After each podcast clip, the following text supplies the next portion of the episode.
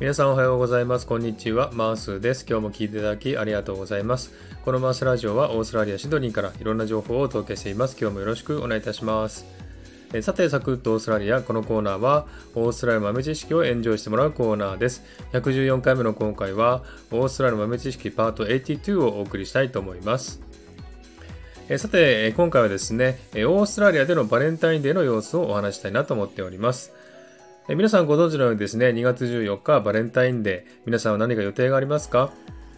え日本ではですね、バレンタインデーはチョコレートを女性から男性に贈るという習慣が一般的になっていますが、えオーストラリアではですね、え他の西洋諸国と同じように男性が女性にバラの花を贈るという習慣になっているんですね。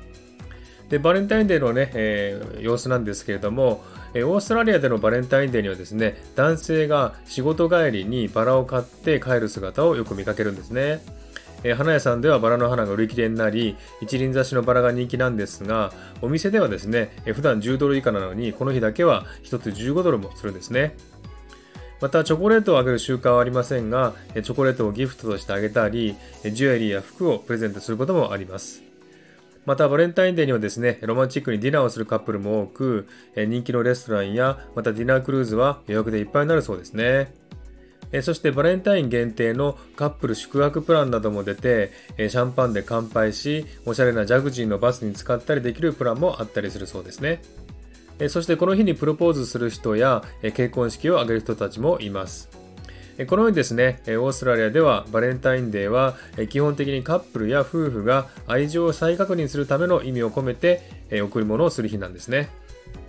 え日本のようにですね、告白の意味だったり、え義理でチョコレートをあげたりすることはほとんどなく、え大切な家族や友人に向けて贈るものなので、え誕生日プレゼントに近い感覚ですね。ですので、基本的に男性が女性に花を贈るのが一般的ですが、女性が男性にプレゼントをすることもあり、しかもそのプレゼントは下着だったり、DIY の電気ドリルだったりするのも国民性と言えるのではないでしょうか。え今年のバレンタインデーは旧正月とも重なり、また日曜日でもあるので、シドニーでもたくさんのカップルが楽しい一日を過ごしているのを見れそうですね。えちなみにオーストラリアにはホワイトデーはありません。はい、今日はですね、こんな感じでオーストラリアでのバレンタインデーの様子をお話ししました。いかがでしたでしょうか？皆さんも楽しいバレンタインデーを過ごしてくださいね。はい。ではですね、今日はこの辺で終わりにしたいと思います。今日も聴いていただきありがとうございました。ハートボタンポチッと押してもらえたら嬉しいです。ではまた次回お会いしましょう。チェアス